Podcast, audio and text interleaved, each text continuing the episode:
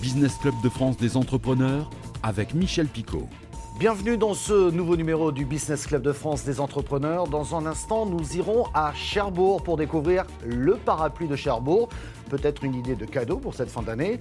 Nous irons également dans les Vosges pour voir comment sont installés ces immenses sapins, notamment dans la ville d'Épinal. Mais d'où viennent ces grands arbres? Mais tout de suite, place à l'actu de nos PME dans nos territoires. Ever marque d'appareils électroménagers français conçu pour durer dans le temps, se lance dans l'industrialisation de sa production. Cinq années de développement et un million d'euros d'investissement. Le fabricant vient d'investir dans sa nouvelle usine de fabrication de lave-vaisselle près de Vannes, dans le Morbihan. L'usine sera opérationnelle début 2025 et devrait produire jusqu'à 250 000 machines par an. Pour l'heure, ces lave-vaisselles sont en prévente. On fait pousser du coton bio en France. C'est la prouesse réalisée par la marque de jeans Made in France 1083. 600 kg de coton ont été livrés à Fileco, filateur basé près de Cambrai, qui va mélanger ce coton bio avec des morceaux de jeans usagés produits en France également. Le fil ainsi obtenu permettra de produire des jeans 100% français. Une grande première pour 1083, marque de vêtements basée à Romans-sur-Isère. Né dans le nord de la France, le Fourgon, c'est le nom de cette start-up qui a deux ans et qui vient de lever 10 millions d'euros. Ces fourgons jaunes se présentent comme des supermarchés en ligne, zéro déchet. Le concept ressemble à d'autres e-commerçants. Vous passez commande en ligne et le fourgon vous livre. Mais la grande différence, c'est que les produits du fourgon sont uniquement livrés dans des contenants en verre réutilisables. À chaque livraison, le fourgon récupère les bouteilles et autres bocaux vides, une consigne souple pour les consommateurs. Le fourgon propose 2000 références de produits. La start-up vise la rentabilité d'ici 2 à 3 ans, mais dispose déjà de 20 entrepôts en France et compte 300 salariés. Allez, tout de suite, nous partons à Cherbourg pour retrouver notre invité Charles Yvon. Bonjour. Bonjour Michel. Hein, Charles Yvon, vous étiez venu dans cette même émission il y a quelques années même. C'était au moment où vous repreniez l'entreprise. C'est une entreprise familiale. Vous dirigez donc le parapluie de Cherbourg. Un nom qui n'est pas sans rappeler le film de Jacques Demy, Les parapluies de Cherbourg, Palme d'Or en 1964, je crois, au Festival de Cannes.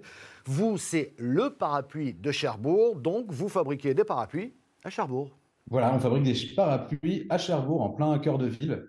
D'ailleurs, on fait visiter les ateliers. Si vous voulez découvrir la fabrication des parapluies, c'est possible. Tout est fabriqué à la main, donc faire un savoir-faire euh, très spécifique on est reconnu entreprise du patrimoine vivant, donc il y a un label d'État qui reconnaît le savoir-faire d'excellence de l'entreprise. On a aussi la certification Origine France Garantie pour bien dire que nos produits sont fabriqués ici à Cherbourg, à la pointe du Cotentin. Créée en 1986, l'entreprise s'est positionnée sur euh, l'innovation autour du parapluie. Je crois déjà en avoir parlé avec votre papa sur un autre média. Il me parlait à l'époque de parapluies anti-agression, de parapluies qui résistent aux tempêtes, mais beaucoup d'autres innovations. Et je crois que vous avez maintenu le cap de cette innovation pour justement pouvoir faire face à ces millions de parapluies vendus pas cher, mais qui durent uniquement le temps d'une pluie c'est une concurrence féroce, mais vous vous positionnez avec justement ce type de produit bien particulier. Ben oui, aujourd'hui, notre cœur d'activité, c'est forcément l'innovation. L'innovation est au cœur de l'entreprise. Euh, d'ailleurs, il, y a quelques temps, on était à un salon, le salon de l'armement, euh, qui est le Millipol, et on a reçu justement le prix de l'innovation encore cette année. Euh, donc, c'est un prix international. Mais bon, pour bien montrer qu'on était cocorico, j'ai pitché en français pour remercier par rapport au prix, parce que tout est fabriqué en France. Donc, on continue l'innovation. On a un modèle, notre modèle phare aujourd'hui, c'est le modèle anti-bourrasque. C'est les, parapluies que vous voyez euh, juste à côté ici. Ils résistent jusqu'à 156 km/h de face. Donc, c'est redoutable contre les tempêtes. Et le, parapluie ne se retourne pas. Il reste toujours beau et élégant. Et il se transmet de génération en génération. Donc, quelles sont là vos qualités, force, robustesse, beauté et classe de l'objet? Et surtout des objets conçus pour durer dans le temps et le but est là, tout à fait. Le but, c'est de, garder le parapluie de Cherbourg. C'est un bel objet, fabriqué à la main, de qualité. Donc, il va, il va durer des années et des années. Et en plus, en main, on a un bel objet. Donc, certes, ça vaut un peu plus cher qu'un parapluie chinois, mais on va pouvoir le garder des dizaines et, dizaines et des dizaines d'années. Donc, au niveau investissement, ça n'a rien à voir. Et on a un parapluie voilà, qui reste dans la famille, très beau. Euh, la toile est tendue, là, vous pouvez entendre la tension de la toile qui est parfaite sur le parapluie. Et on imagine le chant des gouttes d'eau qui tombent sur le parapluie, c'est très très agréable. Alors parlons de l'entreprise elle-même. On a bien compris son positionnement vis-à-vis de la concurrence, parfois féroce.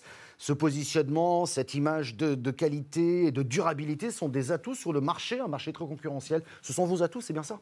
C'est vrai qu'aujourd'hui, c'est un contexte difficile parce qu'on a des parapluies qu'on va acheter, il pleut, tiens, on achète un parapluie à 10 euros et, euh, et il va nous servir le temps d'une pluie ou deux qu'on va jeter. Il y a un problème de pollution derrière ça, c'est-à-dire que le parapluie euh, en France, ben, on ne sait pas les recycler parce que les parapluies qui viennent d'Asie utilisent des matériaux ben, qui ne sont pas recyclables.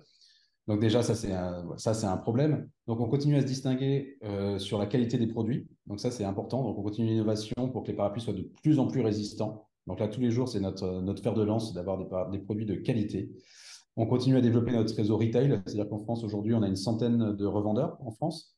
Donc, on continue à développer ce réseau-là, ce maillage, j'ai envie de dire, sur le territoire français, euh, pour que les personnes puissent aussi toucher le produit, parce qu'on peut très bien l'acheter sur Internet, qui représente une grosse part de marché aujourd'hui, qui se développe énormément. Mais c'est toujours plus agréable quand on fabrique en France de pouvoir toucher l'objet, de, de, se rendre compte, de l'ouvrir, d'entendre, de, voir la beauté de l'objet. Et voilà, on développe ce réseau-là pour ça, pour que les personnes puissent toucher et aussi acheter directement en boutique.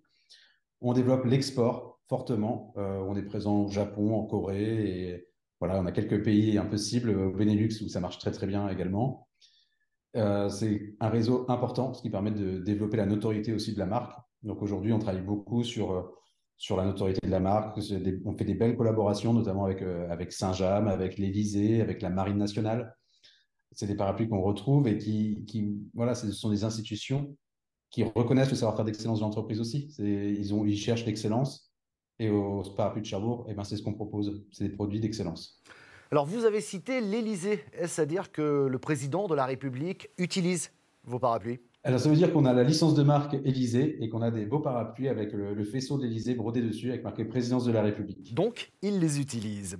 Je reviens au Made in France. Euh, pour euh, fabriquer des parapluies, c'est compliqué de tout faire dans notre pays, voire dans votre région, la Normandie?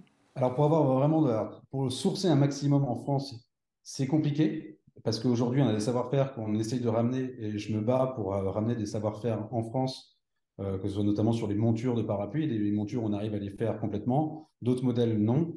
Mais euh, c'est quelque chose où on se bat au quotidien pour ramener ce savoir-faire-là très, très spécifique. On parle d'un savoir-faire qui a disparu il y a plusieurs dizaines d'années.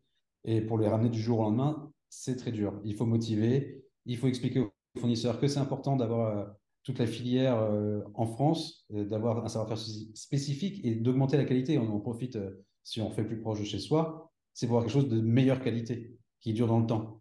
D'accord, on a un côté écologique parce qu'on a, on a moins de mouvements de matières premières, mais si on peut augmenter la résistance en même temps, eh ben c'est bah, gagnant-gagnant pour tout le monde. Et pour terminer, Charles Yvon, quelle est votre feuille de route?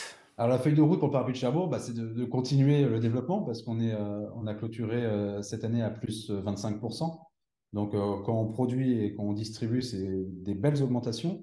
Donc on continue aussi à s'organiser en interne parce que forcément quand on fait des développements aussi importants, bah, il faut restructurer, il faut que tout le monde soit partie prenante. Et là, aujourd'hui, on a une équipe qui est très, très dynamique. Enfin, il suffit de venir voir à l'atelier. Je vous invite vraiment à venir voir comment on fabrique les parapluies et de, et de voir et de sentir l'ambiance qu'il y a aussi à l'interne. Enfin, c'est, tout le monde joue le jeu au sein de l'entreprise.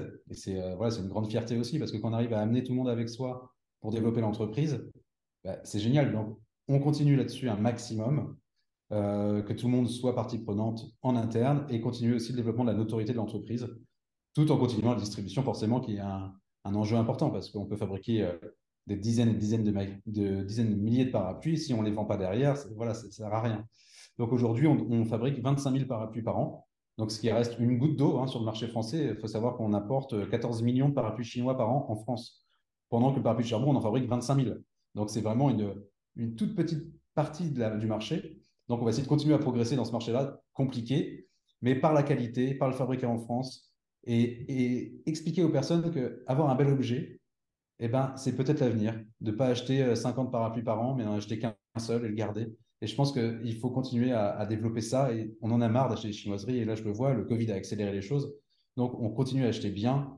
Et pour acheter bien, eh ben, en France, on fait des très belles choses. Donc, euh, je vous invite à, nous suivre et, de voir ce que l'on fait. Et voilà, le message est passé. Merci beaucoup, Charles Yvon, d'avoir répondu à nos questions. Noël arrive à grands pas, mais d'où viennent ces immenses sapins qui illuminent de nombreuses villes, les communes d'Épinal et de Saint-Dié-des-Vosges? Ont prélevé et installé leurs sapins de variété Norman, choisis pour leur résistance. Un reportage de Louise Amouda de Vosges TV. Départ à l'école bruyant pour Adam et Lilia. Ces jeunes spinaliens et leur père ont admiré une dernière fois leur jardin ce mercredi matin avant de voir partir ce sapin.